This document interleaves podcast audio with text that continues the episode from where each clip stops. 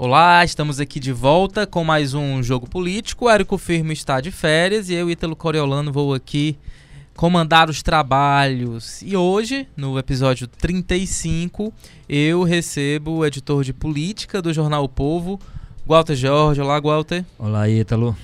E também o repórter especial e agora colunista interino, Carlos Maza. Olá, Carlos. Olá, Ítalo. Estou aqui de luto, né, por essa ausência do Érico, Tá mas triste, vamos né, que cara? vamos, Tá né? Todo mundo muito triste. É, o que importa é a gente não deixar a peteca cair. Mais triste que a gente tá o Érico lá, né? Em, tá no Chile agora, é no Aliás, tá indo- sei lá. Ele tava indo pra Machu Picchu e aí já começaram a travar lá as não entradas. deixa né? entrar não, que eu vai sei destruir que o, tudo. eu sei que o primeiro lugar que ele foi foi o Chile, que é mais ou menos o roteiro do Bolsonaro, né? O Bolsonaro foi ao Chile.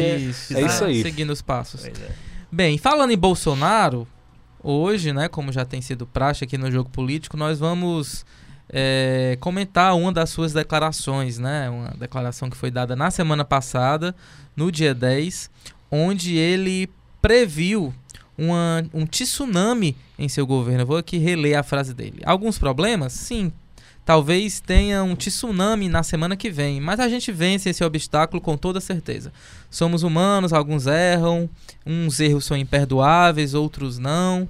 Enfim, terminou assim, mas não deu maiores detalhes. E aqui a gente vai fazer um exercício, né, Walter? É, de análise a partir dessa frase para saber que tsunami é esse que veio abalar o governo Bolsonaro nessa semana. Um foi divulgado ontem, né? O que pode aí ser um, um tsunami, né? E a Ontem capacidade. também conhecido como algum dia aí, né? Ontem também conhecido como dia 13 de maio, né? Segunda-feira. Isso, segunda-feira. Onde a Justiça do Rio quebrou o sigilo fiscal e bancário do filho de Bolsonaro, o senador Flávio Bolsonaro, né? Uma O 01. polêmica que já vem de alguns, alguns meses, né? Que chega aí a um, a um, das, um dos seus capítulos mais fortes. Outra possibilidade, né, de tsunami podem ser as manifestações marcadas para o dia 15, né, por todo o Brasil, universidades fazendo atos contra os cortes nas universidades. E uma terceira opção pode ser a, a queda, né, da reforma administrativa de Jair Bolsonaro, né, que pode perder a validade dentro do Congresso Nacional se nada for aprovado. Walter Jorge, começando com você. Qual desses fatos aqui que eu citei você consideraria como a maior, mai- a- o maior tsunami do governo Bolsonaro? Olha, é um governo tão, tão diferente, o governo Bolsonaro, que assim, eu, eu entendo que um governo normal essa altura, nós estamos, nós estamos discutindo um governo de apenas quatro meses, né? Ou seja, teria tudo para ser um governo que ainda estava naquela fase de da lua de mel, como se chama, instalação, a população dando aquele tempo para a pessoa que está chegando se, se entender. Mas é um governo que abriu tanta frente de batalha, de confusão. Se for olhar na área, do- na área educacional, tem sido constante, né?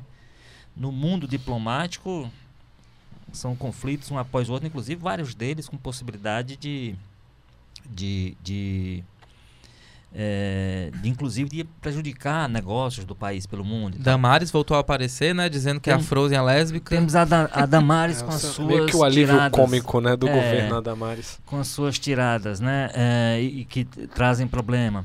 Você tem na área cultural também um, um governo que acha que todo artista, né, tirando aqueles que estão mais próximos, né, que é um, é um grupo muito pequeno, mas todo artista é inimigo, do- é, é comunista, aquelas coisas todas, aqueles fantasmas que eles gostam eh, de ver.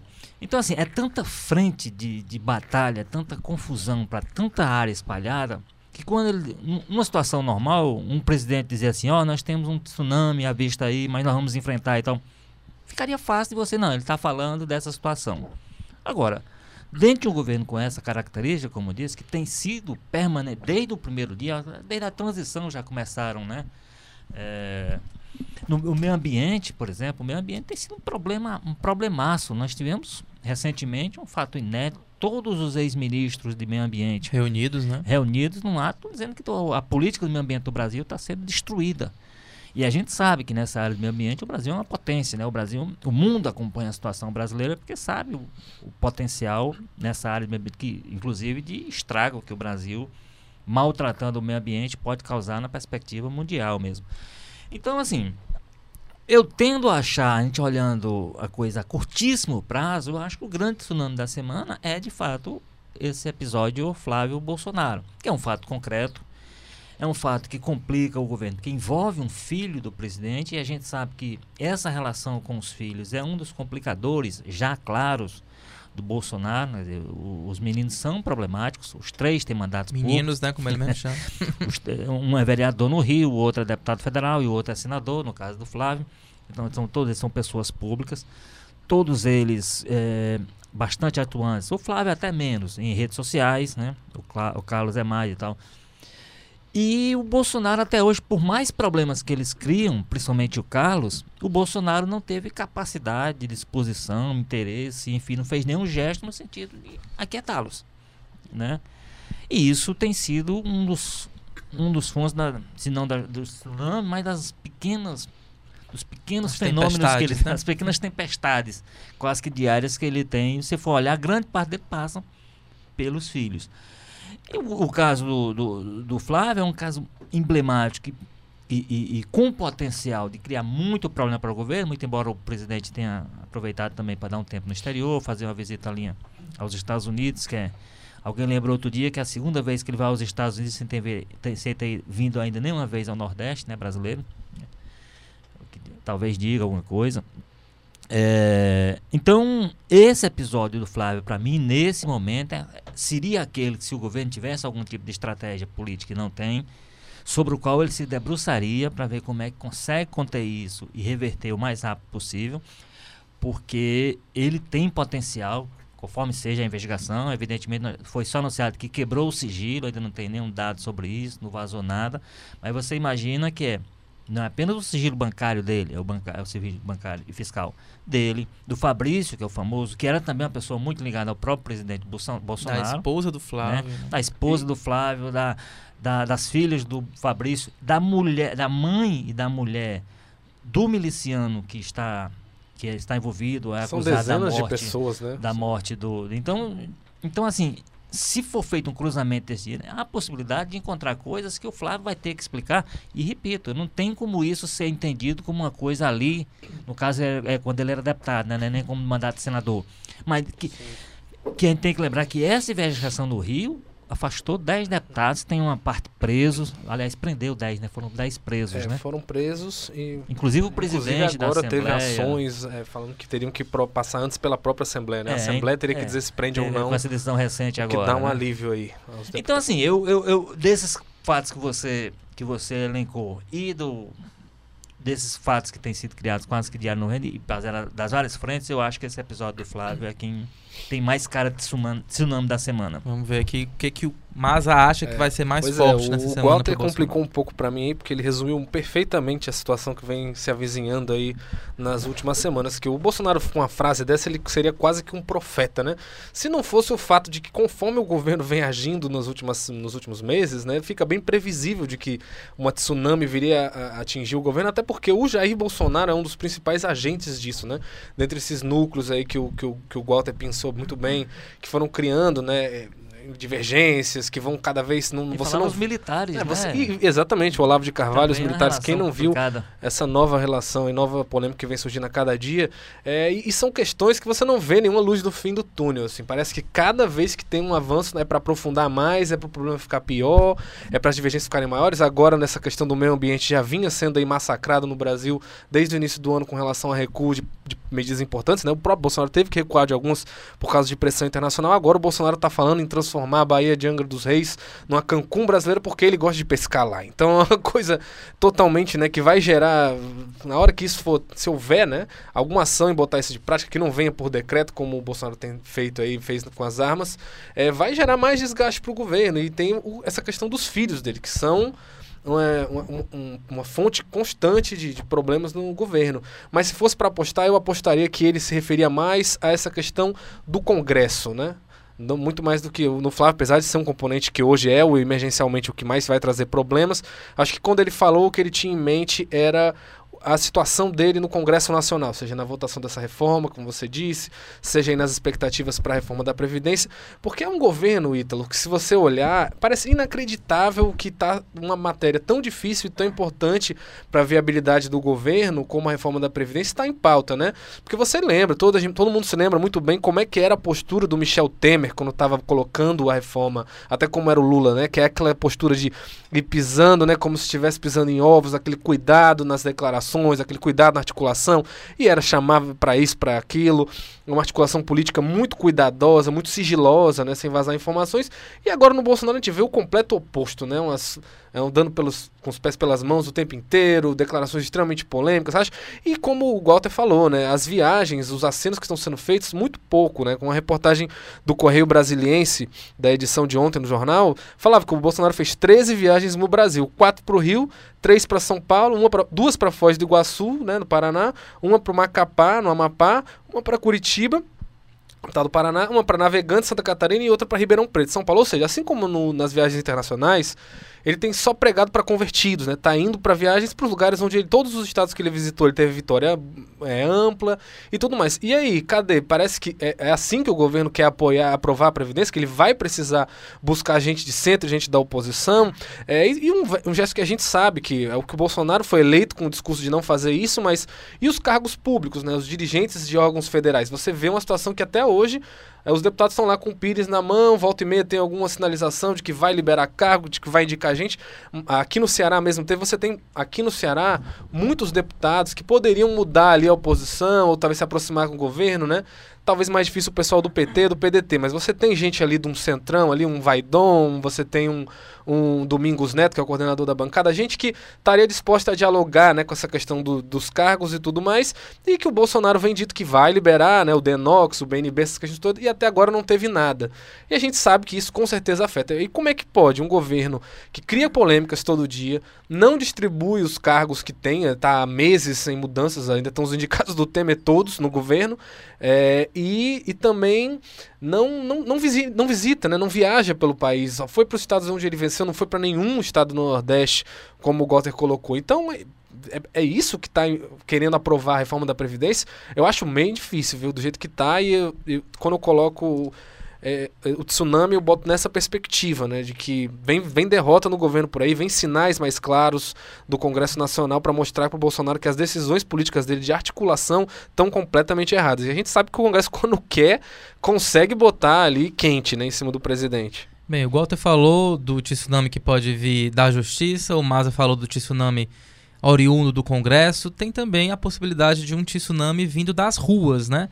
No dia 15, né? A gente está gravando aqui um dia antes dos protestos, mas se a gente levar em conta o que aconteceu em Salvador e no Rio de Janeiro, onde houve uma participação massiva de estudantes, de professores, de servidores, é, aqui no Ceará, né? E é um, é um ato nacional, né? Mas aqui no Ceará especificamente, a gente pode ter aí o início, né? É, é, de uma luta mais forte, né, que pode também enfraquecer o governo. O que, é que você pode adiantar para a gente, gosta desses é, atos? Eu, eu, acho que o, o, o um, um, termômetro importante para gente, a gente entender é, o futuro curtíssimo, médio e, longo pra, e a longo prazo do governo Bolsonaro vai ser realmente as ruas nesses dias, né? É, o clima que você tem hoje nas universidades ele é muito propício a que você tenha muito envolvimento com esse processo, quer dizer, é mais um dos erros estratégicos, eu acho, políticos, ou a falta de qualquer estratégia que o governo cometeu, quer dizer, eles até têm, passaram a utilizar isso a partir de um certo momento, porque aí foi, porque a, vamos lembrar que o primeiro anúncio foi feito o seguinte, olha, essas três instituições estão com 30% dessa verba cortada, porque lá tem balbúrdia, porque tem não sei o quê, porque tem gente nu, porque não tá papapá. É evidentemente uma coisa que até do ponto de vista legal, eles não podiam fazer não, isso. E uma confusão ia, voltava atrás, era o tempo assim, inteiro desdizendo, não, né? Como é, como é que você escolhe? Não, aquelas lá, porque ideologicamente eu estou cortando o dinheiro delas e tal. Aí depois viram que não podia fazer isso, que era uma... Até gostariam, mas não podiam fazer dessa forma. Aí disseram, não, agora é para todo mundo. e aí um corte de 30%, aí depois, que é 30% mesmo em cima do, da verba. Eles nem chamam de corte, né? Chamam de contingenciamento. Contingenciamento. Isso, isso é clássico. É, é- todo mundo faz é, isso. que ninguém chama de, de, de corte, chama de... Ah, e- e- Se o PT e faz fazia, o parte PSDB... de fato da natureza. Agora, a forma como eles anunciaram, eles... Quer dizer, um ambiente que já não é um... Que é um ambiente que eles determinaram, já na transição, como um ambiente de inimigos, para ser tratado como inimigos, um ambiente acadêmico, né? Então é... Porque é tudo de esquerda, porque as universidades são de esquerda. Aí você junta com outras coisas, que, ou permite que as pessoas juntem, né? Quer dizer, muita gente tem lembrado, por exemplo, ah, por que, que esse desmonte das universidades públicas, por que, que isso faz sentido para o governo? Porque há um forte vínculo de pessoas ligadas ao ministro eh, Paulo Guedes com as instituições de ensino superior da área privada. Então, a essas pessoas interessa que a universidade pública não, não se fortaleça ou até não exista, porque isso o setor privado pode suprir e tal. Então, assim, acho que a desarticulação que o governo faz permite que haja esse ambiente, que haja sim um ambiente hoje muito propício a uma grande mobilização, como você disse, você, a gente teve alguns dias atrás alguns, digamos assim, alguns aperitivos, algumas indicações com grandes mobilizações, ou, que assim, é- eram setores que estavam, se a gente for lembrar nos últimos anos, desmobilizados completamente. Você não conseguia fazer grandes atos em universidades, nessas coisas, nos últimos, sei lá, 20 anos. É, nos últimos 15 anos, pelo menos isso está sendo possível novo. Você tem, tem, tem acontecido grandes atos. Por quê? Porque tem um governo hoje que olhou para as universidades e criou esse ambiente Hostil, né? hostil para ele, inclusive. Ele, ele hostilizou e, como resposta, está tendo a hostilidade. E isso está sendo transformado nesse momento, inteligentemente para mim, numa mobilização política.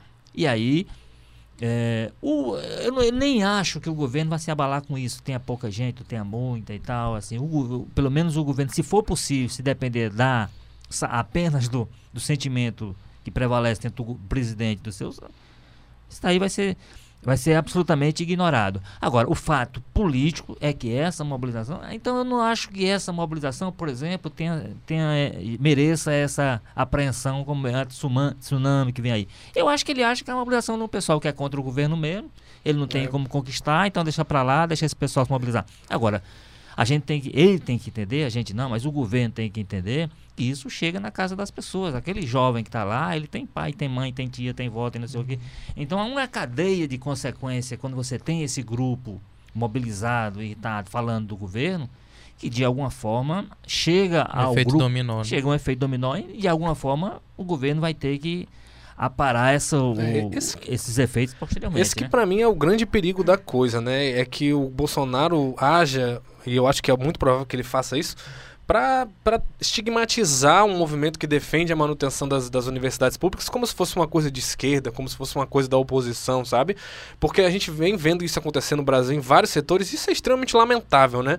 Que toda discussão que exista no Brasil hoje acaba sendo reduzida a Lula e Bolsonaro, né? A esquerda e direita, comunismo e não sei o que lá que você quer dizer que é o outro lado, se é capitalismo, se é liberalismo, o que for. E isso é muito triste, né? Porque o que a gente vê na prática é um corte de universidades que vai cortar gente de esquerda, gente de direita. A gente sabe que a classe média está muito presente nas universidades públicas também. E aí eu quero ver como é que vai ser o impacto disso, como é que vai é, a, a própria classe média, às vezes que o, o pai é de direita, mas aí tem um filho que está na faculdade, como é que ele vai agir? Ele tem dinheiro para pagar faculdade particular para o filho? Muitas vezes não tem, né? Então é um, é um impacto que vai muito além dessa questão ideológica rasa. Por isso que a gente vê muito nas redes sociais nos últimos dias aí, né? Gente que mudou de lado, né? Gente que era muito ap- apoiado pro Bolsonaro, mas aí quando atinge um ponto como esse das universidades públicas, a coisa fica um pouco mais difícil de sustentar. Pois é, mas o que eu acho mais interessante de amanhã, claro que os protestos vão ser importantes, vão ser determinantes, a mobilização vai ser eh, decisiva para mostrar né, a insatisfação com relação a esse ponto das universidades públicas, mas eu acho que vai ser mais interessante se for mantida aquela visita do ministro da Educação, Abraham Weintraub, aí, que está marcado para a Câmara dos Deputados.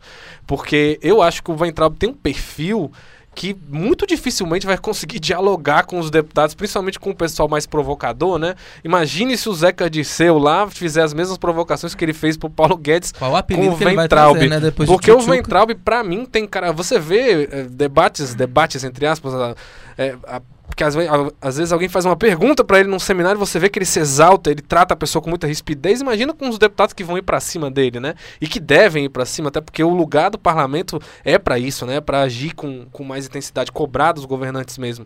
Então eu tô mais curioso pra saber como é que vai ser essa fala do, do, do Abraão lá e até também como é que ele vai se manifestar com relações às manifestações. Só reforço, assim, eu acho muito triste que o Brasil tenha mesmo que ficar refém dessa porcaria, desse debate de tudo se resumir à esquerda e direita, pessoal. Vamos botar a mão na consciência, né? Um pouco. São as universidades públicas, foi um caminho duro, longo, né? E que teve participação ativa, inclusive, dos militares para reforçar esse, esse ensino superior no Brasil. Então, fazer, tratar dessa forma como se fosse assim, você vê gente, né, principalmente nas redes sociais, né? Radicalizados, uma máquina de, de inventar fake news, de botar foto de gente pelada em universidade como se fosse isso. É um total desconhecimento do que se acontece, quantos projetos bacanas. O próprio Bolsonaro vive destacando aquela pesquisa da tilápia que a UFC faz para né, reestruturação de células de corpo, é, de tecido epitelial, enfim. É, eu acho muito triste que esse debate se sobrepõe, né? As pessoas, muitas vezes, gente que é pobre, que não vai ter condição de pagar uma universidade particular, dizendo é isso aí mesmo, quer formar militante, vai pagar do próprio bolso e corta e destrói. É assim? Enfim, é, Vale que tudo, visão né? de país que as pessoas estão tendo, pelo amor de Deus. Agora, muita gente argumenta também que houve cortes em governos anteriores, Dilma, Lula, e que não, não, não se teve essa reação tão negativa. Dá pra comparar? Não, dá não, pelo seguinte, o, o que é que a gente tem nesse momento, assim, o, o, o corte faz parte, olha, se o governo tem um orçamento, se, isso- se esse orçamento não está se, se confirmando, se, não tem o dinheiro, não é questão de, de, de- A questão que tem é o seguinte, é que você tem um discurso hostil com as universidades. Né? É Uhum. dentro desse discurso hostil e de, que transformando o ambiente da universidade como um ambiente de inimigos, de adversário, de, enfim, que você vem e diz que, como eu disse, inclusive porque houve um, inclusive estrategicamente no discurso do governo, no primeiro momento a informação que foi distribuída pelo governo, não, assim, não é versão da imprensa não. O governo anunciou, o MEC anunciou, estava cortando para três instituições, a Universidade A Federal UNB, Fluminense, do- a UNB e a Universidade Federal da Bahia, essas três, pelo critério de que eram instituições onde havia balbúrdia, onde havia Formação gente de pelada, militantes. formação de militantes, não sei a o quê. produção papapá. era baixa, né? produção era baixa. Essa questão da produção baixa, o pessoal desmontou Sim. rapidamente. Né? Esse não era o que. Então, o que o governo fez? Disse: não, já que eu não posso fazer isso, eu vou, assim, vou cortar para todo mundo, que tem aqui uma argumentação de orçamento. Tanto que depois o ministro disse: não, mas isso aí é o seguinte: tem como funcionar até outubro, de outubro para frente é que vai se preocupar com isso e tal. Se aprovar a etc. reforma da Previdência, eu libero o dinheiro. Aí começou a, a misturar com a reforma da Previdência. É, um, é um governo. O grande problema desse governo, já houve cortes em outros, e haverá nos que vem. Isso faz parte do processo, do processo de administração de orçamento, inclusive. Isso não, não tem nenhuma novidade, né? Nesse sentido, você tem razão.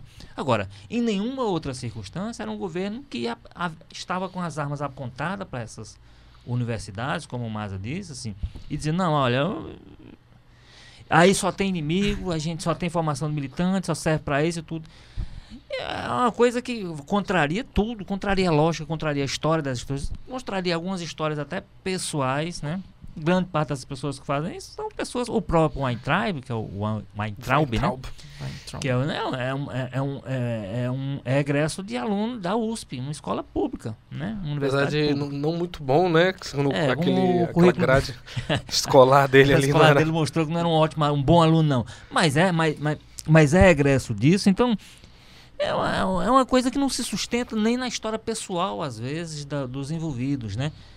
É, quantos desses são, você vai, vai contar nos dedos se houver, os que são originários de escola. E aí, uma das coisas talvez boas, eu não sei se é feito positivo, sei mas quando, as- com, com relação a essa discussão da produção científica começou a se questionar, com essa discussão, o que apareceu de projetos que nasceram de bolsas eh, universitárias, o que nasceu do projeto, esse da Tilap é um deles, que é, é, é, por coincidência, mas assim, muito projeto, pessoal, vocês estão dizendo que não produz, mas esse projeto que aqui, projeto de carro não sei quando, uma série de coisas que são das instituições públicas, nascem daí, o que mostra que há o contrário. Agora, isso significa dizer que tem que dar o dinheiro cegamente, que está tudo bem aplicado? Não. É evidente Sim. que tem que ter cobrança de gestão para os reitores, é evidente que tem que ter cobrança para gastar da melhor forma possível os recursos, mas não pode ser da forma como tem sido. Inclusive, só pegando um gancho né? aqui no Walter, é, teve uma matéria do Povo Online publicada, acho que no dia 13, que foi uma lista de descobertas científicas feitas pelo IFCE, feitas pela UFC, muito interessantes. A, é, a Rádio Povo CBN, é, quarta-feira, dia 15, vai estrear um quadro sobre ciência, mostrando também o que, que a gente já produziu e já descobriu a partir das universidades públicas. Então, tem muita coisa. O problema é que as pessoas não conhecem. As né? pessoas não conhecem É, e a pelo visto, o ministro não conhece, É, né? Nem o ministro. é, pois O é. ministro não conhece, dizendo que não produzem nada relevante, só coisa. Pelo amor de Deus, é só olhar os números que você vê que são uma completa mentira, é um absurdo. Não- Não tem base nenhuma fora, né? A mente dele ali, os círculos que ele frequenta. Agora, Ítalo, essa questão que você fala dos cortes em outros governos, né? Tem dois pontos, né? Primeiro, não estou aqui fazendo defesa do PT nem nada. Acho que o governo do PT foi fraquíssimo na educação. Foi importante na expansão das universidades federais, mas muitas vezes é, principalmente na questão de direito, né, dos servidores, das universidades, deixou muito a desejar, mas tem uma questão aí que é, é diferente, sim, que muita gente diz que ah, fez a mesma coisa, mas não é a mesma coisa, porque no governo da Dilma se questionou muito que logo depois do segundo mandato dela, ela anunciou cortes muito grandes na educação, e inclusive foi muito irônico isso, porque o lema do segundo governo era pátria educadora, né, quem não lembra, Primeiro fala-se que não se protestou, se protestou sim e muito, né? Teve ameaça de greve sim quando teve esses cortes. E tem uma diferença, os cortes que foram propostos pela Dilma no segundo mandato eram de expansão. O principal atingindo era o FIES, né? Não, era Inclusive custeio, né? foi argumento utilizado para fazer o impeachment da Dilma, pedalada, né? Que se aumentou muito os gastos no FIES de expansão e depois se cortou vertiginosamente. Isso é verdade, foi realmente uma questão bastante complicada, um uso quase eleitoreiro ali do programa de expansão da universidade pública. A gente conhece vários casos de pessoas que acabaram depois perdendo bolsas, vivendo situação bastante delicada por conta desse uso aí supostamente eleitoreiro do PT do, da questão. Mas enfim, era uma verba de expansão. O Temer cortou uma verba de investimento, né? A gente sabia que a UFC estava expandindo, estava criando novos campi, e aí quando o Temer vai lá e mete a tesoura, eles param, freiam. O Bolsonaro está cortando custeio. São coisas completamente diferentes. A pessoa que fala que, que, é, que é a mesma coisa, eu acho que às vezes é falta às vezes, de um conhecimento um pouco mais aprofundado sobre o que ela está falando. Porque quando você corta custeio, você está falando de conta de luz, você está falando de conta de água. E aí fala assim, é, é engraçado que vai contra o que o próprio Bolsonaro diz, que o Bolsonaro critica tanto o curso de humanas, vai ser os cursos que menos vão ter impacto. Porque qual é o gasto que você precisa ter para ensinar sociologia e história, né? Quase nenhum. Você liga a luz ali, paga o professor, acabou. Isso o Bolsonaro não pode mexer. Agora, equipamentos, laboratórios, hospitais universitários, é, entendeu? Toda uma gama de coisas que precisa para áreas da saúde, da engenharia, de trocar de equipamento. Tudo isso vai se prejudicar bastante, né? Cortando um gasto de 30% que, que paga desde a conta de água à conta de luz da universidade. Então, é, é uma situação bastante né, frágil. E vamos ver o que, que as ruas vão É, e- mostrar. E, e do ponto de vista político, o, o discurso, o contexto era absolutamente outro, né? Quer dizer, você não tinha esse discurso agressivo com relação às O universidades. argumento era outro. né? É, o, mesmo no, saindo do governo Lula, o, o governo Fernando Henrique havia conflitos com porque havia uma mobilização muito forte pela esquerda do- do- do- dos movimentos tanto estudantis quanto de servidores e professores então havia tensão mas não havia discurso agressivo com a universidade não havia esse discurso de desconstrução de, de, de, de enfim, de questionamento ainda até da, da, da produção e tudo. Havia uma política diferenciada. Havia, porque às vezes não- as pessoas achavam que não era de reconhecimento, que não tinha essa linha de expansão. Que, ah, havia aquela crítica do PT que o Fernando Henrique nunca abriu nenhum, não abriu nenhuma universidade em oito anos de governo e ele Uhum. parece que abriu 17, né? Federais, uma coisa desse tipo. Então, assim, é um contexto absolutamente diferente. O problema de- desse governo agora com relação a essa convivência com a comunidade universitária, das universidades públicas, é basicamente isso. que- Que claramente, aí desde a época da transição que veio assim, é por isso que o discurso do, do primeiro-ministro Vélez era nessa linha, o discurso do, do- do novo ministro é nessa linha, e eu acho que esse é, esse é que faz o caldo que torna um ambiente, e aí, que torna, inclusive, mais difícil de entender uma política como essa de, de cortar a verba. É. Com esses aspectos que o o Maza lembrou, que um era para investimento, nós estamos falando hoje de custeio, é de manter a universidade funcionando mesmo. Já cultural. teve, né? pra- Reitores realmente que disseram que o hospital universitário vai parar, né? Não tem condição de manter. Eu quero ver como é que você vai justificar na hora que tiver gente morrendo por causa de corte em educação que sem base nenhuma, né? É importante frisar isso. Não há estudos, não há. critérios. Não houve nenhuma. Muito pelo contrário. O critério que foi dado no início era que era. É, balbúrdia, gente pelada. Se tentou se justificar depois que não era para educação básica, mas aí o próprio governo cortou da educação básica também. Enfim, é uma situação. Nós, nós estamos, a gente tem que discu- é, aquela discussão que o Crivella até abriu no Rio quando disse, ah, eu tenho que dar dele para a escola de samba. Ou eu dou para a escola de samba ou eu dou para a creche. Ele fez a mesma coisa. Só, eu tenho aqui um, estu estudante universitário custa tanto, um do creche custa tanto. E foi- fez até um vídeo para dizer, "E- aí, você mandaria para onde? Ora, ele é ministro para decidir essas coisas, não é para perguntar para a população para onde é que ele manda o dinheiro. Bem, para dizer que a gente não falou só de desastre, né? É, foram divulgados os últimos números do monitor da violência, mostrando que os assassinatos caíram 24% no primeiro trimestre do ano no Brasil. E esses números foram muito é, comemorados pelo próprio presidente Jair Bolsonaro. A pergunta que se faz é: esse resultado ele já se deve às políticas de segurança pública do governo Bolsonaro ou vocês acreditam que eh, essa comemoração não tem sentido? Não, eu acho que em alguns sentidos, é, os primeiros resultados, não, mas se a gente for projetar já fevereiro e março, março principalmente, eu acho que pode ter sim algum efeito na chegada do novo governo. Agora, é basicamente é, é, é, é, são é resultado de coisas que já vinham acontecendo, né? O, vamos lembrar que o Temer, no final do governo dele, houve uma série de ações é, de integração, ele fez um passou a, a existir um trabalho de na época do Jugman, né? De, de comunicação entre os estados que não havia antes. Então, então acho que é, é resultado de algumas ações. Agora, nesse sentido aí, eu acho que o Bolsonaro tem mais é que tirar proveito, ele, o Moro, quem foi, que tem é que aproveitar.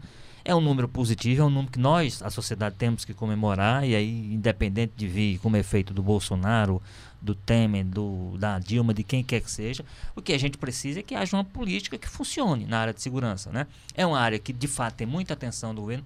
Agora, eu, analisando o que o governo fez, eu não sei se o governo fez muito para esses números da violência no Brasil reduzirem tanto. Vamos lembrar que, aí não aparece ainda nesse resultado, ele acabou de liberar as armas de uma forma o acesso às armas no Brasil hoje, com o decreto que o Bolsonaro acaba de assinar, é muito mais, está muito mais fácil. E aí ninguém vai me convencer que com mais armas circulando nós vamos ter melhoria nesses números de, de homicídios, por exemplo, essas coisas assim. Agora, é, é, se houve, se há esse indicativo, se o primeiro trimestre deu isso, o governo tem que, tem que comemorar, nós temos que comemorar, e o governo tem que tirar o proveito que, se, proveito que seja possível disso. E tentar hum. avançar mais. Né? E agora tem que fazer, os números têm que ser ainda são. A gente comemora, mas os números no Brasil ainda continuam muito altos, né? Continuam números insuportáveis, número de guerra. E nós, até onde eu sei, é. nós não estamos em guerra, né? É, concordo muito aí com o que você falou. Acho que é natural até do jogo político, que é um número desse, o governo tem mais é que comemorar mesmo, né? Aquela frase do antecessor do Ciro Gomes como ministro, era recupero, recupero, né? Óbvio que o que é bom a gente fatura, né? O que é ruim a gente esconde. É muito nessa linha. Eu não acho que nunca vai existir nenhum governo que não vá seguir essa tendência aí. Agora, tem uma questão curiosa, né? Que quem lidera essa redução dessas violências né? é o Nordeste. E o Ceará está muito bem posicionado. Né? O Ceará, em alguns dos levantamentos, não oficiais, mas do, do G1, por exemplo, que eles têm um muito próximo dos números oficiais, botou o Ceará como o que mais reduziu a violência. E o Ceará é governado por um petista que também está comemorando, provavelmente, e dizendo que foi as ações dele, né? Então é, é, é, é bastante assim, eu acho muito complexo para saber agora, pelo menos a ponto de vista de hoje, quem é responsável, até porque a gente ainda vê muito restrito aos bastidores, né, as mudanças que estão sendo feitas pelo governo Bolsonaro, fora essa questão de liberar as armas e uma discussão mais ideológica, na prática são projetos, espaços, né, que não andaram, tem aquela questão das cidades modelo que vão receber aí é, que um projeto, é um projeto piloto, piloto que, no, que no, em, em, em, tese não impactaria né, né, é, pois é. grandes, grandes mas, estatísticas, é, né, eles, mas eles dizem que a ideia deles é levar para várias, né, seriam cinco para piloto e tal, que aí eu acho que é onde seria mais a marca do governo Bolsonaro na segurança, é, porque até agora Sim, viu, Maza? Esse projeto piloto, da forma como ele está anunciado, inclusive, aí sim, é um, é um, é um projeto que envolve mais do que segurança. Isso, e é o carimbo Bolsonaro. É, assim, aí tem a ver com integração, tem que a ver com outros, outros atores fora da segurança pública, do aparelho de segurança, que participariam, aí faz sentido. Agora, a grande marca do governo até agora nessa área, de fato, Pois é, é muito? É o liberou geral no armamento, né? Não, Ainda mais quando você vê que junto a isso tem um petista liderando né, as reduções, então em tese seria o oposto do Bolsonaro. É, é, é, eu acho muito cedo ainda pra dizer, mas ao mesmo tempo não acho errado que o Bolsonaro esteja comemorando, não, tá certo. Agora eu acho já vi, já vi analista afirmando que, ok, você atribui ao seu governo essa queda no número de homicídios, então você vai também reconhecer que o aumento no desemprego também é culpa do seu Exato. governo? É, mas é- aí- Será aí, que ele... opa, rapaz, aí é. Aí já é outro Eu, eu tanto acho normal isso, como eu acho normal ele dizer que o desemprego é herdado dos outros governos. Eu acho que isso é do jogo político. Eu acho que o Bolsonaro, inclusive, faz pouco esse jogo político em geral. E não faz e faz pouco esse jogo político, não é muitas vezes por falta de interesse, não é por falta de inteligência política.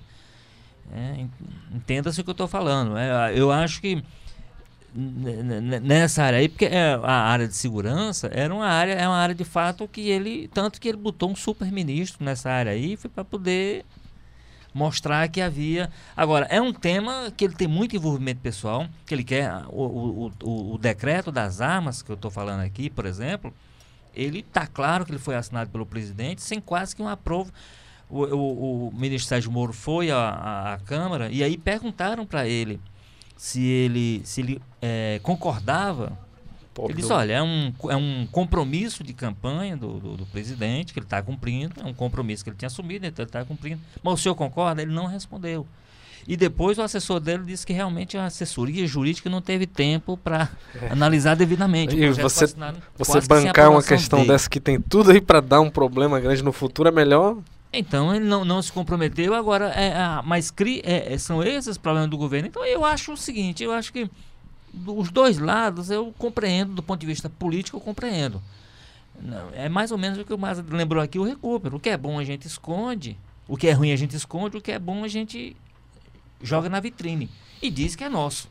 E o que é ruim, como ele está dizendo, não, esse dado na desemprego. conta ó, dos outros. esse dado de desemprego é dos governos anteriores. O dado da violência que melhorou, não. Aí a gente pode. é isso, é faturar. como, como o outro lado é aproveitado em todos os governos, em todas as esferas. Quem não lembra a Luiziane Lins, né? Foi a, a- parece a gestão dela quase inteira dizendo que ela recebeu a prefeitura quebrada. O Roberto Cláudio assume é. depois dizendo que não, quebrado foi ele que recebeu.